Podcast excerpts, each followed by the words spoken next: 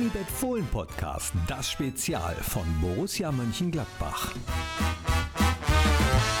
Und hallo, herzlich willkommen zu einer neuen Ausgabe vom Fohlen-Podcast, das Spezial. Wir beschäftigen uns heute mit der Sonderausstellung in Borussias interaktiven Vereinsmuseum der Fohlenwelt. Und diese Sonderausstellung hat es in sich. Weißweilers Meisterstück heißt sie und beschäftigt sich genau damit. Mit Hennes Weißweiler und mit der ersten deutschen Meisterschaft von Borussia Mönchengladbach. Wir sprechen mit Menschen, die dafür gesorgt haben, dass genug Exponate zur Verfügung stehen. Wir sprechen mit Menschen, die äh, mit Liebe liebevoller Kleinarbeit dafür gesorgt haben, dass Originalzimmer nachempfunden wurden und, und, und. Äh, das kann ich aber natürlich nicht alleine, sondern ich brauche die angesprochenen Menschen. Als ersten habe ich mir eingeladen, und da freue ich mich ganz besonders, dass er die Zeit gefunden hat, den Leiter der Fohlenwelt und Traditionspflege, Elmar Kreuz ist da. Hi. Ja, hi, Knippi. Elmar, Ihr habt da ja wieder was hingezaubert in der Fohlenwelt. Ich war schon mal kurz drin. Wir werden auch gleich nochmal durchgehen. Dann werde ich mir von dir nämlich persönlich äh, zu dem einen oder anderen was erzählen lassen.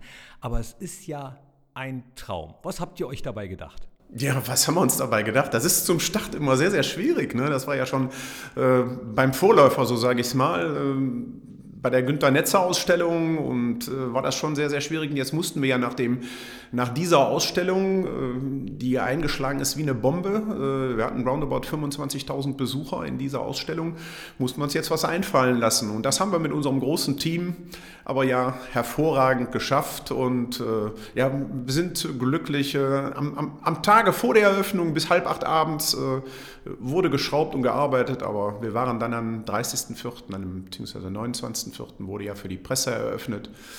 Wir sind rechtzeitig fertig geworden, ja. Für die Presse eröffnet und jetzt Gott sei Dank auch äh, der Zeitpunkt, zu dem wir den Podcast aufnehmen, wenn es später mal gehört wird. Es ist immer noch Corona-Zeit, aber seit dieser Woche darf auch Publikum in die Fohlenwelt. Das heißt, ihr könnt euch die Sachen, über die wir sprechen, alle anschauen. Was ist dein Lieblingsexponat in der Ausstellung? Boah, mein Lieblingsexponat. Da gibt es einige. Also ähm, egal, ob das jetzt die, die alten Spielerverträge sind, die dort liegen. Äh, gibt ja die Geschichte von Lugi Müller, der äh, mit dem ersten FC Nürnberg ja in der Vorsaison abgestiegen ist. Und da liegt also Schriftverkehr zwischen dem ersten FC Nürnberg und Borussia Mönchengladbach. Der Lugi hat ja nach dem Abstieg mit dem ersten FC Nürnberg auf der Motorhaube äh, von Hennes Weißweiler bzw. Helmut Grasshoff, die waren gemeinsam in Köln, den Vertrag bei Borussia unterschrieben.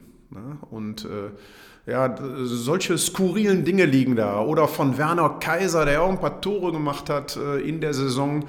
Da war die Mannschaft zu einem Freundschaftsspiel in Dänemark bei Feljebeka. Ja, der hat sich dann mal einen Bierkrug mitgebracht. Während der Saison. Weißt du was? Ich habe einen Vorschlag. Elmar, äh, wir sitzen hier, aber vielleicht gehen wir jetzt einfach mal runter in die Fohlenwelt. Äh, die ist fünf Etagen tiefer und dann schauen wir uns das mal an und dann stelle ich dir da noch so ein paar Fragen, okay? Das kriegen wir hin, auf jeden Fall. Ich freue mich. Rolf Göttel begrüßt uns mit Herbert Laum noch mal kurz hier am Bereich des äh, Torpfostenbruches. Und jetzt sehen wir es schon. Vor 50 Jahren, Weißweilers Meisterstück, die Sonderausstellung, 30. April bis 25. Oktober 2020. Wir sehen die jubelnden und feiernden Fans und die Brussen Weißweiler, Netzer und Vogts im BMW Cabriolet wie sie durch die Stadt von Mönchengladbach fahren und sich bejubeln lassen und die Meisterschaft feiern. Und jetzt gehen wir in die Ausstellung. Das ist ja Wahnsinn, die hatte ich. Ich war kein Torwart, aber genau diese Torwarthose mit auswechselbaren Hüftpolstern, auch mit diesem Orange, die habe ich mir damals gekauft, weil ich Otto Kleff so geil fand. Ja, das war so, der Wolfgang Kleff, der war da ja Vorreiter. Der Wolfgang Kleff, das war so damals, äh, ich war damals auch Torwart, ne? ich war zum Tage der ersten Meisterschaft, äh, da war ich zehn Jahre alt, durfte auch im Stadion dabei sein und äh, da war so, der Kleff, das war das typische Kleff-Trikot, das er aber ja zu dieser Meisterschaft Meisterschaft noch nicht getragen hat. Das kam dann etwas später. Ne? Und dieses Kleff-Trikot, da gibt es also nicht nur dieses Kleff-Trikot, der Wolfgang, auch Otto genannt, war ja auch Vorreiter, was zum Beispiel diese Torwarthandschuhe angeht. Der hatte dünne Lederhandschuhe und ist dann hergegangen und hat sich von den Tischtennisschlägern in den Jahren danach, hat er sich diese, diese Gummifolie, diese Noppenfolie abgerissen, hat die in ganz dünnen Streifen geschnitten, hat die auf die Handschuhe geklebt und so war auch da der Wolfgang Kleff Vorreiter, was die klassischen Torwarthandschuhe angeht, Torhüterhandschuhe anging. Und das haben viele abgekupfert dann. Auch in Sepp Meyer habe ich gehört, der hat das später abgekupfert. Der Wolfgang war da schon sehr kreativ in jungen Jahren. Und wir sehen wir halt so eine Hose, ein Bergmann-Sammelalbumbild.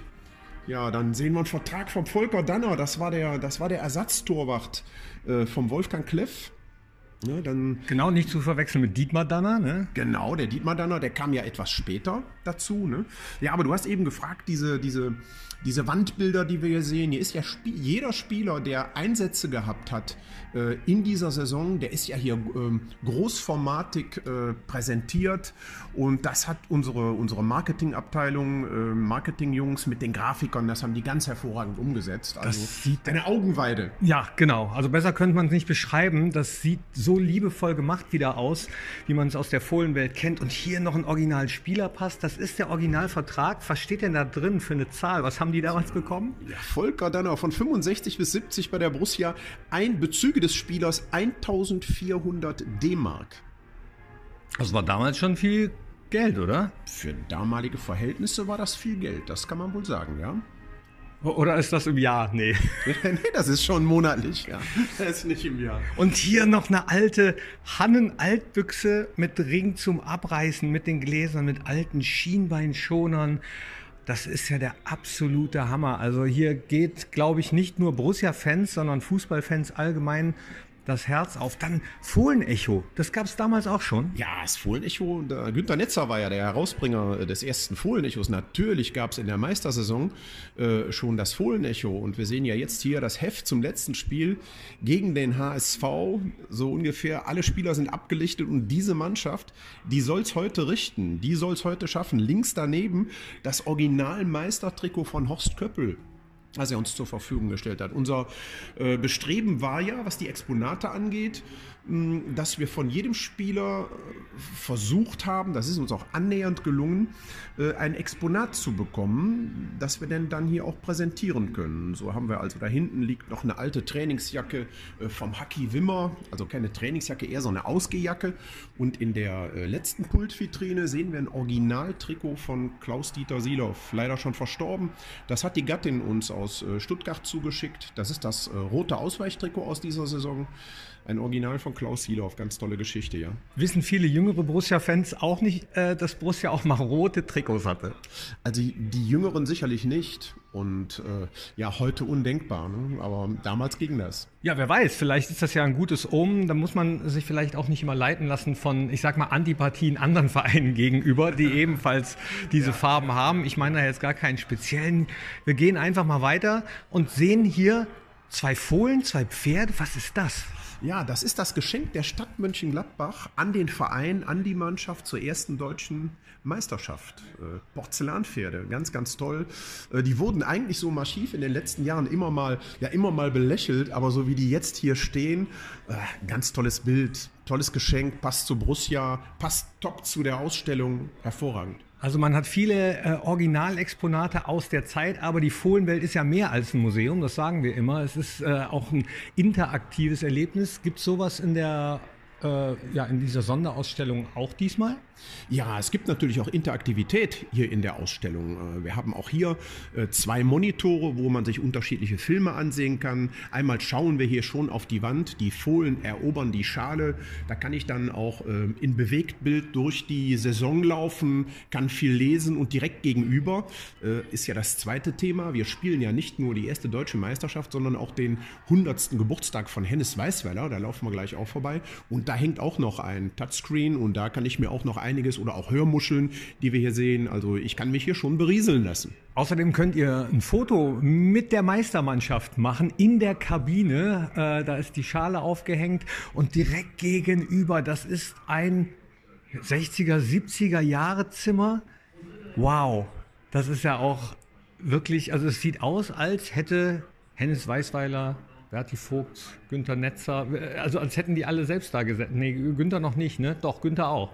Und auch, ja, ja, hier wird man, hier fühlt man sich wirklich zurückversetzt, so in die, ich sag mal so, äh, Mitte der 60er, Anfang der 70er, in ein altes Wohnzimmer, äh, ganz, ganz liebevoll eingerichtet, vom Boden bis zur Decke. Äh, da muss ich nochmal unsere, unsere beiden Designer dieses, dieses Zimmers, Pia Terstappen, meine Kollegin, und der Friedhelm Wacker, mein Kollege, die haben da richtig viel Zeit investiert und die haben das auch, was die Accessoires angeht, äh, was das Beschaffen von alten Dingen angeht, sehr, sehr liebevoll gestaltet.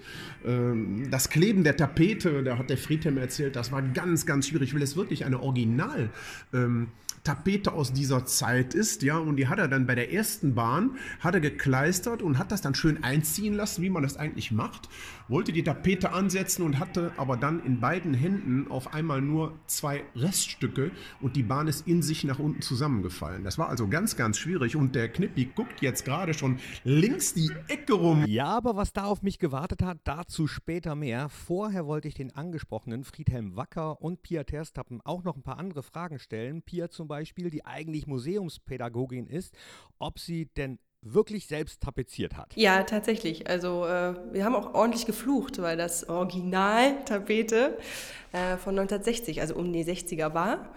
Und äh, wir haben das klar aufgeteilt. Ich musste äh, den Kleister darauf pappen und Friedhelm hat sich auf die Leiter gestellt in drei Meter Höhe und hat tapeziert. Allerdings waren die so weich, die Tapeten, dass die gerissen sind, immer wenn wir die geschoben haben. Deswegen haben wir ordentlich geflucht. Aber wo habt ihr die Tapeten her aus den 60ern? Ähm, ja, da bin ich ja so ein bisschen Trüffelschwein. Ähm, ich recherchiere das dann. Also die Aufgabe war ja, dass wir ein Wohnzimmer nachstellen von 1970, aber 1970 hatte man ja noch nicht so Flower Power, also 1960. Und dann bin ich auf die Suche gegangen und bei eBay fündig geworden von einer Dame, deren Tochter Szenenbildnerin ist. Und die hatte noch alte Bestände. Guckst du eigentlich anders drauf auf so eine Sonderausstellung als ein ausschließlich Fußballfohlen-Fan, als Museumspädagogin? Tatsächlich, das ist ein bisschen Berufskrankheit. Also, dass man auch in Museen geht und sagt, ah ja, okay, die haben das dann so ausgeleuchtet oder die Vitrinen haben die so aufgebaut, die Stellwände haben sie so gemacht. Also, das macht man schon. Das ist leider auch eine Krankheit, dass man das nicht so genießen kann, äh, die Ausstellung, weil man das dann so anschaut. War da bei der jetzigen Sonderausstellung irgendeine besondere Herausforderung? Äh, das Wohnzimmer tatsächlich, ähm, das alles zusammenzusuchen, ähm, dass das auch original aussieht, dass die Leute auch ähm, da reingehen und sagen, boah, so hat es bei Oma ausgesehen, dann haben wir alles richtig gemacht. Und sonst war es, ähm, ja, die Wände aufzustellen, auszuleuchten. Das ganze Programm ist schon eine Herausforderung. Wenn ihr im Vorfeld so eine Ausstellung plant und besprecht, äh, wo gibt es da schon mal ich sag mal, unterschiedliche Meinungen, wenn nur aus Fußballsicht draus, drauf geguckt wird und äh, aus museumspädagogischer Sicht? Ja, das gibt es natürlich. Also, dass man da verschiedene Ansätze hat, dass man dann die Fußballfans hat, die hier sitzen und sagen, ja, das ist toll und das ist toll. Und da muss man irgendwann mal sagen, ja, Leute, wir müssen uns aber auf eine Sache einigen. Wir können nicht alles zeigen und äh, ein bisschen sachlicher rangehen. Wenn du sagst, nicht alles zeigen, heißt das, es gibt auch noch so ein paar Sachen, die der Öffentlichkeit äh, verborgen blieben, weil, ja, aus welchen Gründen auch immer, weil zu wenig Platz da ist oder weil man sich eben entscheiden muss?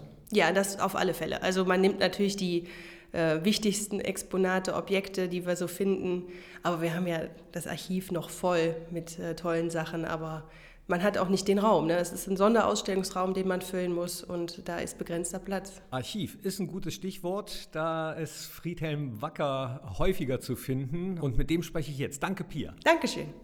So, und da ist er auch schon. Friedhelm, äh, kurz aus dem Archiv haben wir dich hervorgeholt. Wo warst du gerade dran? Ähm, ich bin gerade dabei, die Trikots, die Elmar gesammelt hat in den letzten Jahren, in Sporttaschen, die werden jetzt alle in vernünftigen Kartons äh, gelagert. Da packe ich die jetzt erstmal rein und muss sie dann später noch inventarisieren. Für eventuell andere Sonderausstellungen. Wir haben eben von Pia schon gehört, äh, nicht alles, was ihr gesammelt habt, was Elmar den Leuten rausgeluchst hat, sage ich mal, aus den Schränken denken, hat bisher auch das Licht der Sonderausstellung erblickt. Ne? Ja, es ist eher ein ganz kleiner Teil, der in der Fohlenwelt drin ist. Ich behaupte mal, dass wir ca. 400 Sachen in der Fohlenwelt zeigen. Und ich behaupte, dass ich bestimmt noch 7000 Sachen in der, im Archiv habe. Also äh, die Ausstellungen, nicht nur die Sonderausstellungen, sind noch für einige Jahre gesichert auf jeden Fall. Und es kommt ja auch immer Neues dazu. Wir konzentrieren uns heute aber auf die Sonderausstellung, auf Weißweilers Meisterstück. Was ist da dein Lieblingsstück? Ja, ähm, es ist immer sehr schwer zu sagen, was ist das Lieblingsstück. Also eigentlich ist die ganze Fohlenwelt super cool geworden, finde ich. Jetzt nicht, weil ich mit da beteiligt war, aber ich finde, äh, wir haben auch nur positive Resonanzen. Und ein Highlight ist natürlich auch der Pfostenbruch, wie er dargestellt ist. Aber das ist halt die Geschichte Borussia. Borussia steht immer für ganz spezielle Sachen. Ob es ein Geisterspiel ist, ob es ein Pfostenbruch ist oder der Büchsenwurf. Das ist typisch Borussia. Normal müssten wir auch Meister werden, jetzt in der Corona-Zeit, weil wir nicht feiern könnten. Eigentlich ja, das wäre auch wieder typisch Borussia. Ne? Du wirst Meister und keiner da feiern. Dann hätten wir nicht mehr so ein wunderbares Bild, äh, wie wir das als Begrüßung zur Sonderausstellung haben, wo die Mannschaft und Weißweiler, wir haben eben mit Elmar schon drüber gesprochen, im Auto durch die Altstadt, durch Mönchengladbach fahren und jubeln. Das wäre auch was, die erste virtuelle Meisterfeier. Wär, da wäre unser Museum, wäre unsere Fohlenwelt aber eigentlich optimal ausgerüstet, weil wir eben mehr sind als ein Museum, weil es interaktiv ist. Das wäre auch eine eigene Sonderausstellung wert. Wir, wir bleiben bei Weißweiler und der ersten äh, Meisterschaft. Warst du dabei? Mm, ja, ich war viereinhalb, also so richtig mitbekommen habe ich es natürlich nicht. Ähm, aber war da, glaube ich, schon ein Jahr später das erste Mal mit meinem Vater tatsächlich schon am Bökelberg und äh, das hat mich von Anfang an gepackt. Also ich weiß, dass ich als Junge auch mal geheult habe, weil alle gedacht haben, da haben wir, glaube ich, gegen Bochum gespielt. Wir haben 1-0 zurückgelegen und alle haben gesagt, weil sie auch richtig schlecht gespielt haben. Und ich wollte das nicht wahrhaben, haben gesagt, doch, das schaffen die noch, das schaffen die noch. Und der Kurzverschluss haben die das 1-1 gemacht und habe ich mich so gefreut, dass echter Tränen gekullert sind. Also das war phänomenal. Ist man als echter Borussia-Fan, wenn man dann für die Sachen, für die Exponate auch im Archiv zuständig ist und sie archiviert, äh, manchmal so ganz besonders ehrfurchtsvoll oder vorsichtig oder ist das dann mittlerweile, dass man genau weiß, okay, da, damit gehe ich um wie mit jedem anderen Stück? Nö, also ich denke schon, dass man da ehrfürchtig ist vor dem einen oder anderen ähm, Exponat. Das unterscheidet sich aber auch. Manchmal hat man ja auch selber Verbindungen dazu. Ähm, wenn man zum Beispiel die, äh, die Tigerbinde von Effenberg, wo ich damals selber Kapitän und auch diese äh, Kapitänsbinde äh, gekauft habe damals und, und viele andere Sachen halt auch.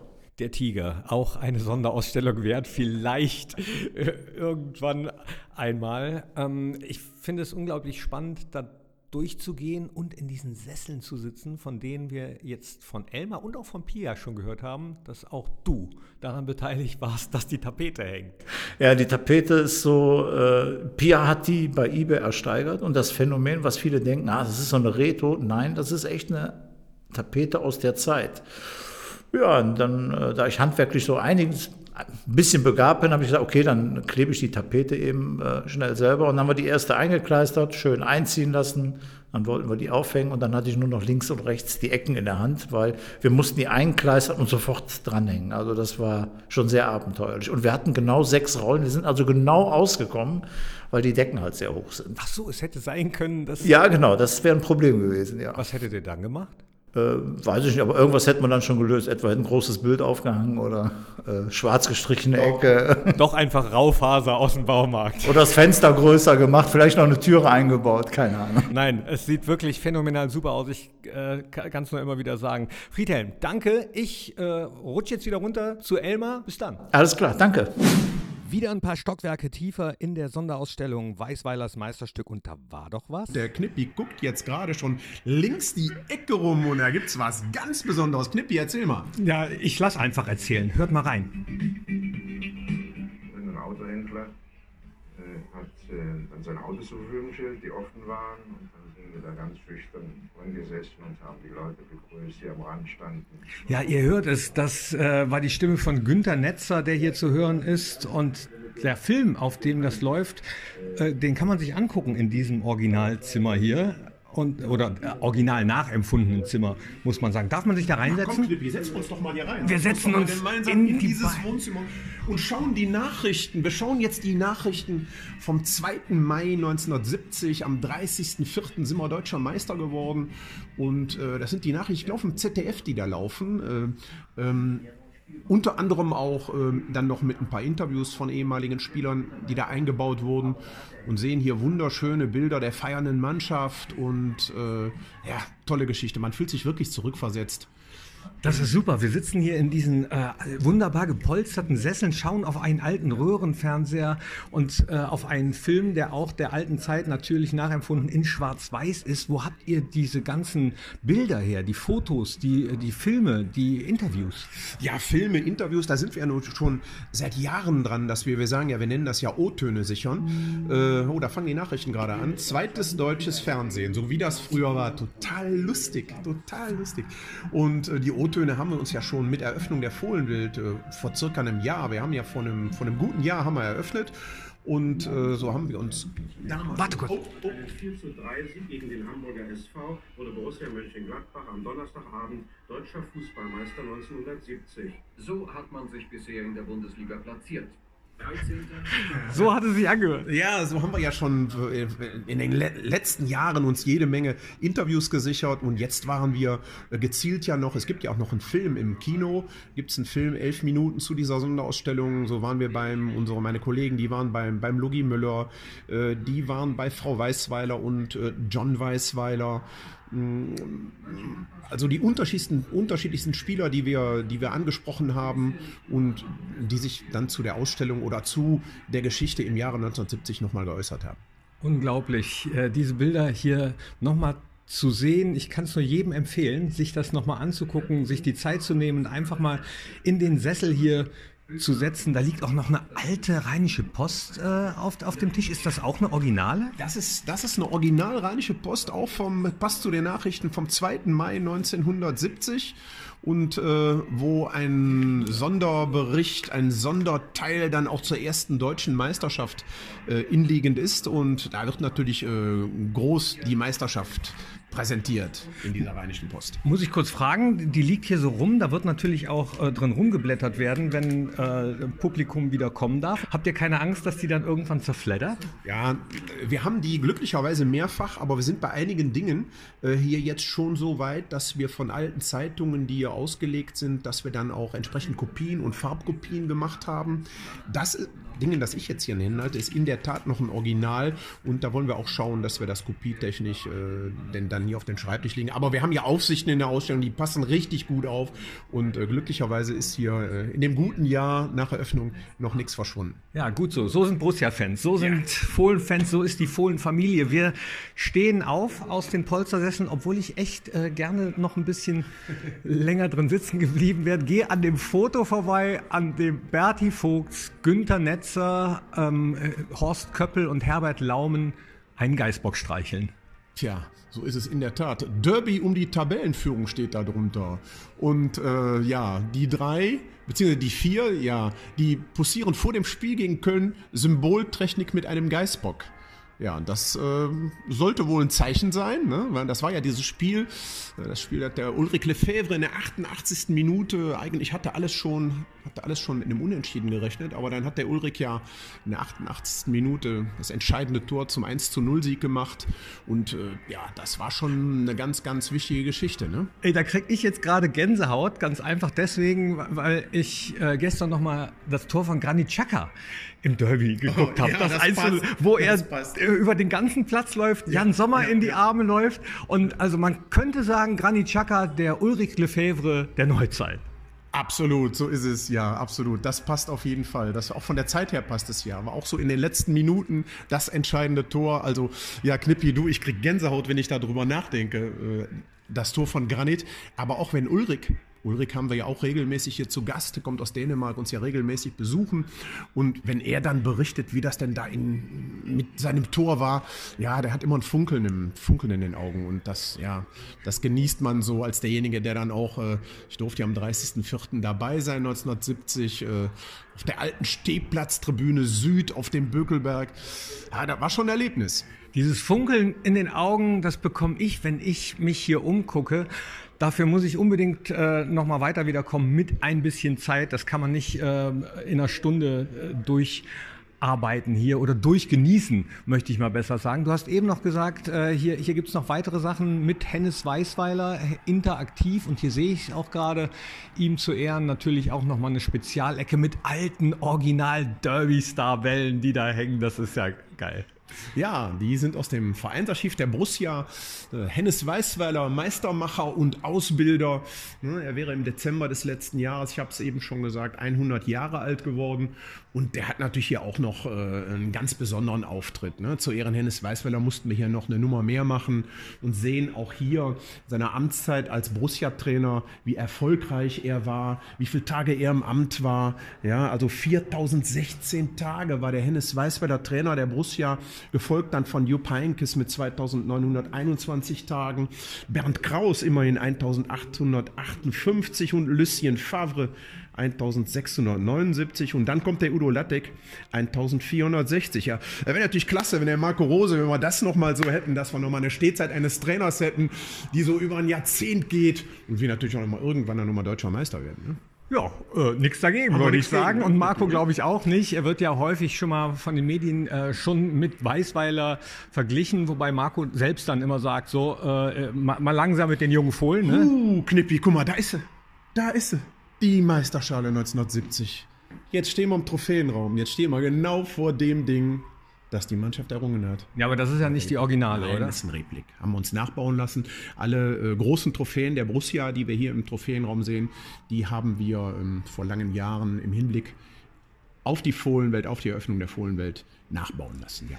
Die ist auch richtig cool. Zum ersten Mal wurde der Name Borussia Mönchengladbach in eine Meisterschale eingraviert. Danach noch viermal. Aber das war natürlich was ganz Besonderes. 1970 das allererste Mal als Borussia Mönchengladbach Fanspieler, als Fohlen, als Borusse so eine Meisterschaft feiern zu können. Ich würde sagen, wir gehen wieder nach oben quatschen noch ein bisschen drüber, wie Alles schwierig klar. das war, äh, das ein oder andere Exponat zu bekommen. Und ich danke dir jetzt schon mal für diese kleine Führung hier und kann nur jedem empfehlen, äh, besucht das Ding. Ich weiß nicht, Elmar, kann man dich persönlich buchen? Das ist so herrlich, wenn man dein Funkeln in den Augen ja, sieht. Ähm, ist dann auch mal möglich. Das bieten wir vielleicht, wenn wir dann auch in größeren Gruppen, dürfen ja leider im Moment auch keine Stadionführungen machen.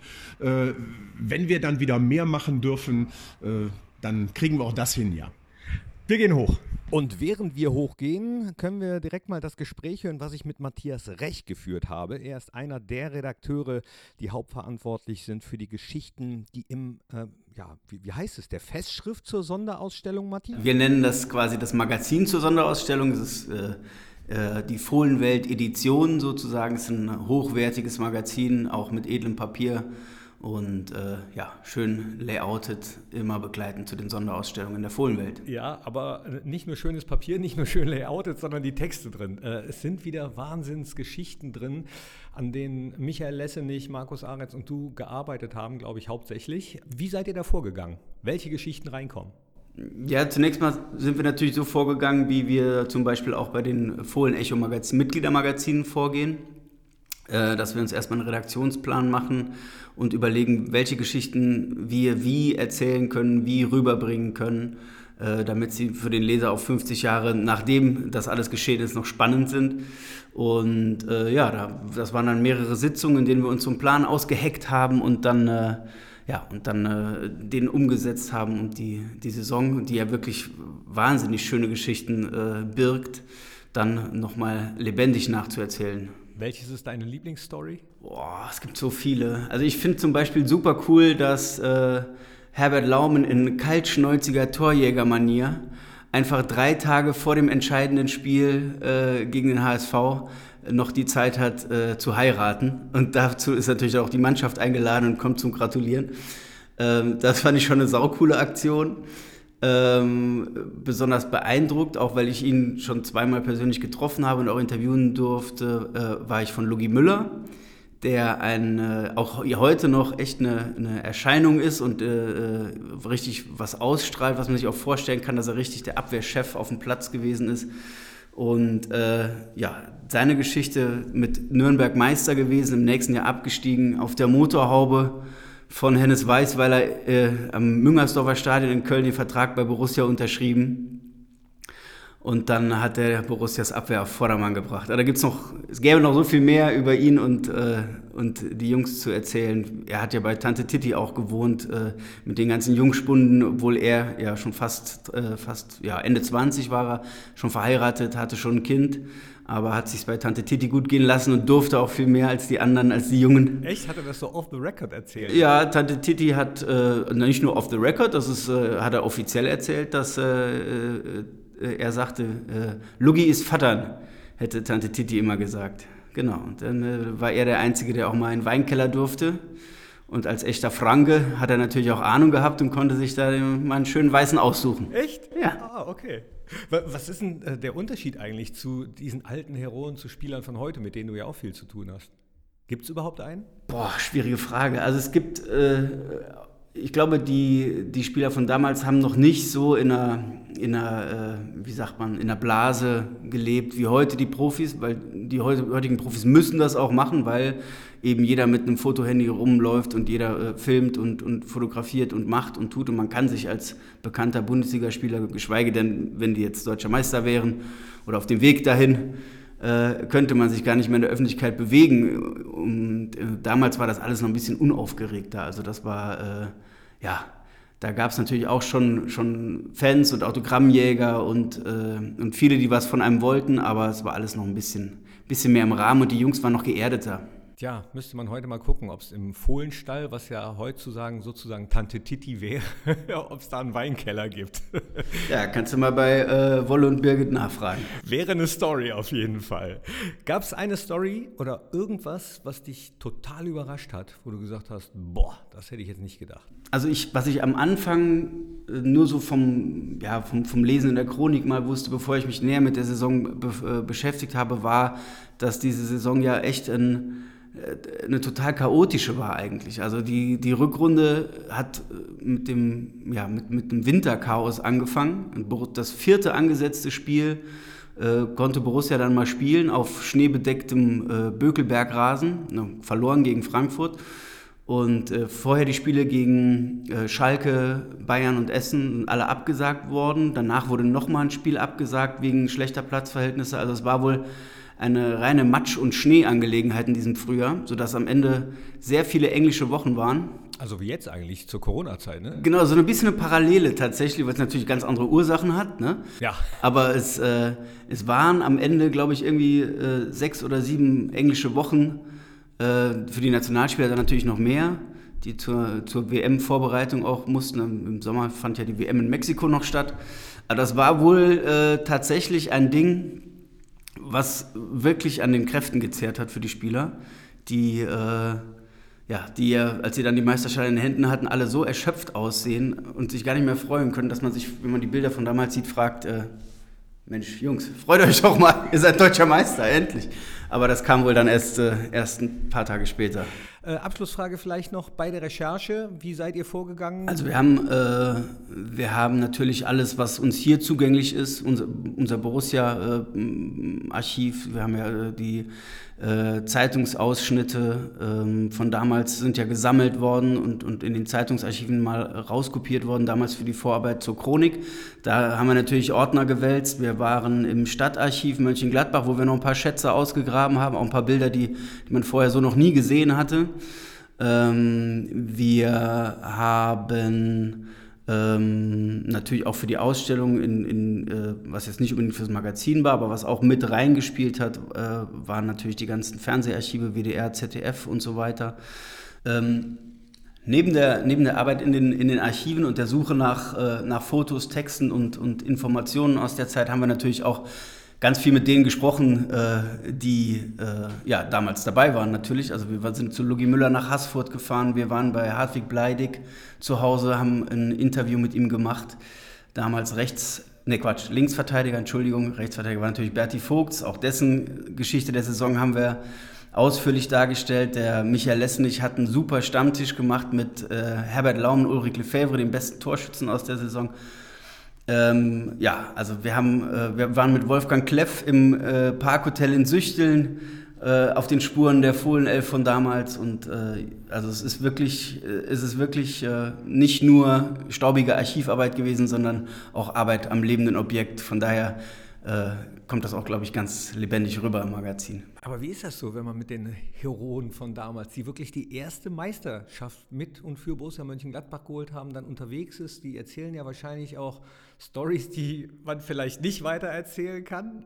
Also im Großen und Ganzen ist das einfach äh, super nett, weil, weil die alle tatsächlich äh, sehr freundlich sind, sehr, äh, sich sehr freuen, dass man sich für diese Geschichten interessiert, gerne, gerne auch darüber erzählen natürlich und vor allen Dingen äh, auch genau wussten, was sie, äh, was sie erzählen können, beziehungsweise dass sie alles erzählen können, aber dass wir, wenn sie sagen, okay, das bleibt jetzt vielleicht besser doch unter dem Deckmantel der Geschichte, äh, dass wir das dann nicht rausposaunen. Gibt es manchmal auch Situationen, wo du oder wo ihr denkt in der Recherche, Moment mal, das hat äh, XY aber doch ganz anders erzählt als AB?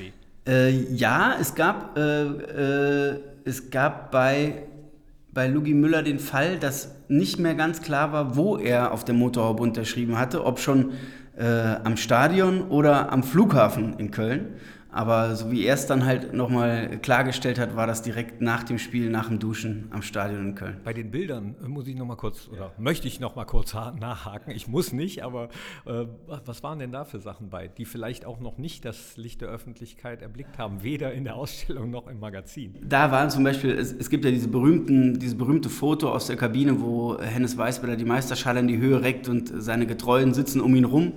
Ähm, davon gibt es offensichtlich eine ganze Bilderserie. Also es gibt äh, in den verschiedensten äh, Spielerkombinationen da Bilder mit der Meisterschale, also richtig, richtig schöne äh, Feierfotos tatsächlich aus der Kabine. Und äh, natürlich auch ein paar unveröffentlichte Fotos von ähm, dem Triumphzug, der am äh, fünf Tage später am Montag erst stattgefunden hat, weil Sonntag noch das letzte Saisonspiel anstand vom Triumphzug, vom Empfang im Rathaus, vom äh, Festbankett in der Kaiser-Friedrich-Halle. Das ist so ein bisschen auch, wenn du es dir heute anschaust, wirkt es so ein bisschen wie aus der Zeit gefallen, weil eine Meisterfeier in der Art könnte man sich so heute nicht mehr vorstellen. Also, weil? Weil heute, ich schätze mal, das Zehnfache an Leuten auf den Beinen wäre, äh, wahrscheinlich auch das Zehnfache an Terminen wahrzunehmen wäre und auch ein Festbankett äh, nicht mehr so gut bürgerlich daherkommen könnte wie damals. Danke, Matti. Gerne. Boah, so viele Geschichten, die Lust auf mehr Borussia Mönchengladbach machen. Da wollte ich mal vom Kommunikationschef von Borussia Mönchengladbach, von Markus Aretz, wissen, wie das so ist mit Kill Your Darlings. Wo fiel es am schwierigsten, welche Geschichte wegzulassen? Ah, das kann ich jetzt so konkret gar nicht mehr sagen, aber es ist definitiv so, wenn man sich so intensiv, wie wir das getan haben, mit so einer Saison beschäftigt, dann fallen eben einem ganz viele Sachen ins Auge, ganz viele Spiele, die wichtig waren und die man am liebsten ganz ausführlich erzählen möchte. Und das geht nicht. Man hat 160 Seiten zur Verfügung, muss ja am Ende für irgendwas entscheiden. Natürlich war dieses 4 zu 3 gegen den HSV am 33. Spieltag, das er ja die Meisterschaft sichergestellt hat. Das war klar, das war so das wichtigste Spiel, das herausragende Spiel oder eigentlich das Spiel, das am Ende die Punkte gebracht hat, und das haben wir auch ganz ausführlich auf vielen Seiten beschrieben. Aber es gab in der Saison Spiele, die vielleicht noch wichtiger waren für den Gewinn der Meisterschaft, zum Beispiel in der Hinrunde ein Auswärtssieg in Köln oder in der Rückrunde auch ein ganz, ganz wichtiger Heimspiel gegen den 1. FC Köln. Da war Borussia Zweiter und Köln, äh, Borussia Erster und Köln Zweiter. Das war klar, das war so das vorentscheidende Spiel. Jetzt hat Borussia 2-0 gewonnen und da war dann schon zum ersten Mal so richtig zu spüren, ja, wir werden wahrscheinlich deutscher Meister und die Fans haben auch schon mal den Platz gestürmt. Auch das Spiel wäre es wert gewesen, noch viel breiter erzählt zu werden. Aber wie gesagt, wir mussten uns für einige Sachen entscheiden. Was ist für dich das schönste Ausstellungsstück und was ist deine Lieblingsgeschichte im Magazin? Oh, ja, da fragst du mich was. Das ist immer, wenn man sich da entscheiden muss, mh, mm, ganz schwierig. Machen wir erst die Geschichte. Geschichte aus dem Magazin. Ich finde die Geschichte toll, die Matthias Recht geschrieben hat. Er hat nochmal recherchiert, wie Borussia die Meisterschaft gefeiert hat. Also diese drei, vier Tage anhaltenden Meisterfeiern in Gladbach. Obwohl sich das ja wochenlang angedeutet hat, dass Borussia Meister werden würden, waren, waren am Schluss alle total überfordert, damit eine Meisterschaft zu feiern. Die Spieler waren einfach irgendwie geschafft und froh und ja, dass das endlich unter Dach und Fach war. Die Stadt hatte gar keine richtigen Planungen gemacht. Der DFB hatte bis zwei Tage vorher sich nicht entscheiden können, ob er denn kommen würde zu dem Hamburg-Spiel, um auch die Meisterschale zu überreichen. Okay. Am Schluss gab es dann doch drei, vier Tage nach dem Spiel noch ein Autokorso durch die Stadt mit vielen Fans in den Straßen. Und da hat Matthias sich sehr viel Mühe gegeben, das alles nochmal zu recherchieren, hat auch Fotos aufgestöbert, die bisher nicht veröffentlicht worden sind, wo man viele Dinge nochmal aus einer anderen Perspektive sieht. Also das hat mir sehr gefallen, weil es auch so aufgezeigt hat, wie anders die Zeit damals noch war. Heute würde sowas wahrscheinlich generalstabsmäßig geplant werden von allen Seiten. Damals war das so nach dem Motto, hups, wir sind Meister, müssen wir doch jetzt irgendwie feiern. ähm, Lugi Müller zum Beispiel hat im Interview erzählt, er war ja das Jahr vorher schon mal mit Nürnberg Meister und hatte das schon in Nürnberg erlebt und er sagte, die Gladbacher wussten gar nicht, wie man sowas feiert. Die haben das erst gelernt und dann bei der Verteidigung, Titelverteidigung 1971, da haben sie es dann richtig gemacht. Also die Geschichte, die hat mir schon sehr gut gefallen im Magazin. Auch feiern will gelernt sein. War auch ein bisschen gemein die Frage, weil echt wieder tolle Geschichten drin sind und ähm, in der Ausstellung habe ich schon angekündigt, auch wieder tolle Sachen zu sehen sind, zu hören sind. Es wird natürlich auch wieder Bewegtbild geben. Du hast Bewegtbild aufgenommen. Du bist nämlich äh, zur Witwe von Hennes Weißweiler gefahren und zu seinem Sohn, zu John und Gisela. Wie war das? Ja, das war etwas, was mir sehr am Herzen lag. Ähm, Hennes Weißweiler ist ja ein ganz, ganz großer, wichtiger Bestandteil dieser Ausstellung. Ähm, deswegen heißt sie auch Weißweilers Meisterstück. Und ich fand es unheimlich spannend, dass da zwei Menschen sind, die seine Frau zumindest, die ihn sehr, sehr gut kennen und dann sein Sohn. Niemand in der Öffentlichkeit kennt groß etwas über John Weißweiler. Und ähm, der hat auch so einen spannenden Werdegang hingelegt. Der hat nämlich gar nicht viel mit Fußball zu tun. Er hat als Kind Fußball gespielt, aber das dann irgendwann dran gegeben, weil er auch nicht so talentiert war.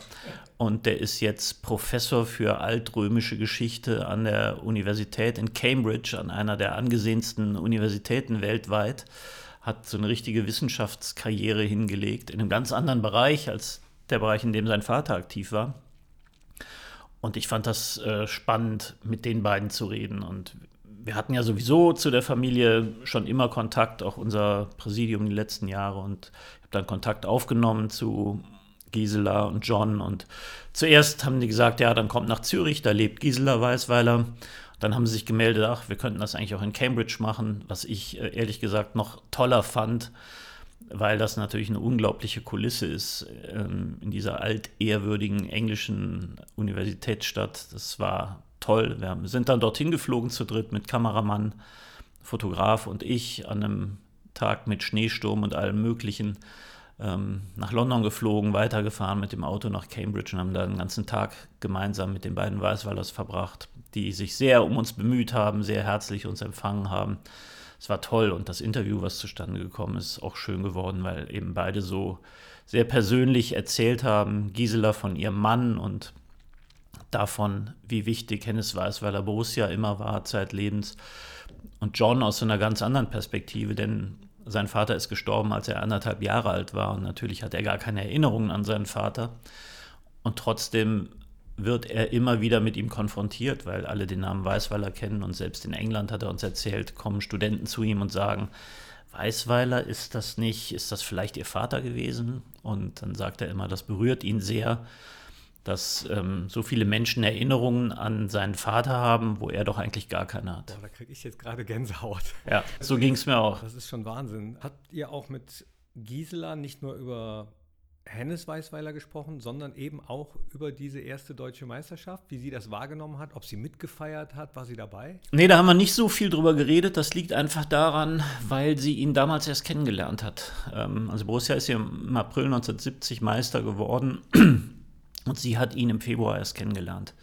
Ähm, sie hat sich daran erinnert, wie das war und was in Mönchengladbach los war, aber da war sie noch nicht so ganz nah an Borussia dran. Ach so, ich habe schon gedacht, äh, sie hat ihn bei der Meisterfeier kennengelernt. Nee, nee, nee, nee, das war vorher. ja, es ist äh, eine Ausstellung voller Geschichten rund um die erste deutsche Meisterschaft von Borussia Mönchengladbach, die sich in diesem Jahr zum 50. Mal jährt. Ein ganz äh, wichtiger Baustein in der Geschichte des Vereins mit einem ganz wichtigen Baumeister, mit Hennes Weißweiler.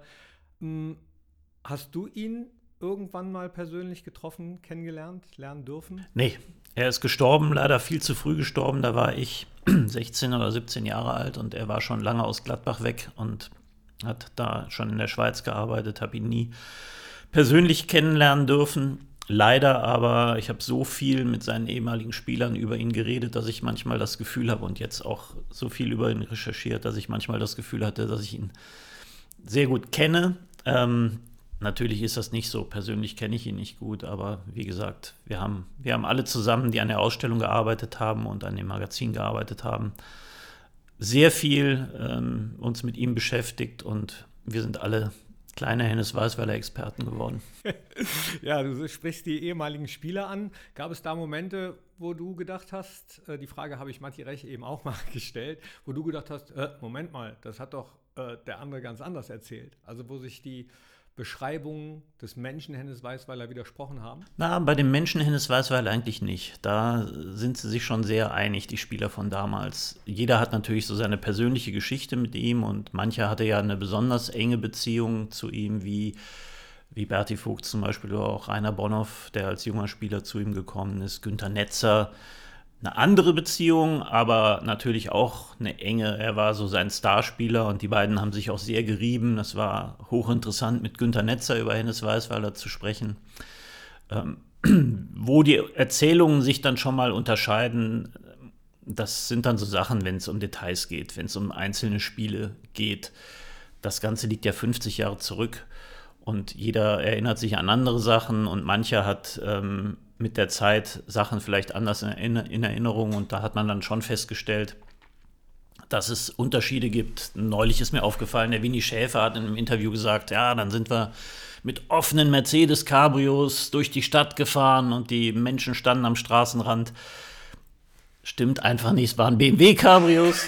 Also es sind keine, es sind jetzt keine schlimmen oder wichtigen Dinge, aber es fällt einem halt auf, dass je länger die Zeit vorbei ist und je mehr auch darüber erzählt wurde, ähm, da eben auch so ein paar Sachen, ein paar Fakten nicht mehr ganz so stimmen. Wer weiß, vielleicht äh, ist weniger gesponsert worden. ja, vielleicht, vielleicht. Ja, so, dann würde ich sagen, äh, wir gehen wieder in die Ausstellung. Ja. Oder ich zumindest. Und das kann ich nur jedem raten. Danke, Marco. Viel Spaß, danke. Tschüss. Naja, direkt zurück in die Sonderausstellung ist ja nicht ganz richtig, denn da war ich eben mit Elmar Kreuz, dem Leiter der Fohlenwelt, der bei Borussia und auch den ehemaligen dafür bekannt ist, äh, gute Überredungskünste zu haben, wenn es darum geht, Exponate der Nachwelt zur Verfügung und auch äh, in der Fohlenwelt auszustellen. Und deswegen habe ich Elmar gefragt, wie schwierig war es denn diesmal, Dinge zu bekommen? Bei dieser Sonderausstellung, ja, ach, das war, das ging eigentlich. Das war äh, in der großen Ausstellung äh, zur Eröffnung der Fohlenwelt, da war das an der einen oder anderen Stelle viel, viel schwieriger. Ähm, hier war es jetzt so, dass ich A, über einen, äh, über einen Sammler, den Stefan Nolte hier aus Reit, der hat uns das ein oder andere geliehen, aber auch die ehemaligen Spieler, die waren da ähm, sehr offen und, und haben relativ schnell geliefert, will ich mal sagen. Ja, und was für Dinger die geliefert haben. Wir haben es ja gerade schon kurz gehört, wirklich äh, nur mal äh, einen groben Überblick uns verschafft. Du hast gesagt, was dein Lieblingsexponat ist. Wie lange läuft das Ganze jetzt? Äh, das läuft jetzt äh, bis in den, in circa ein halbes Jahr läuft diese Ausstellung, bis in den, bis in den Oktober. Und das bedeutet, ihr plant schon die nächste?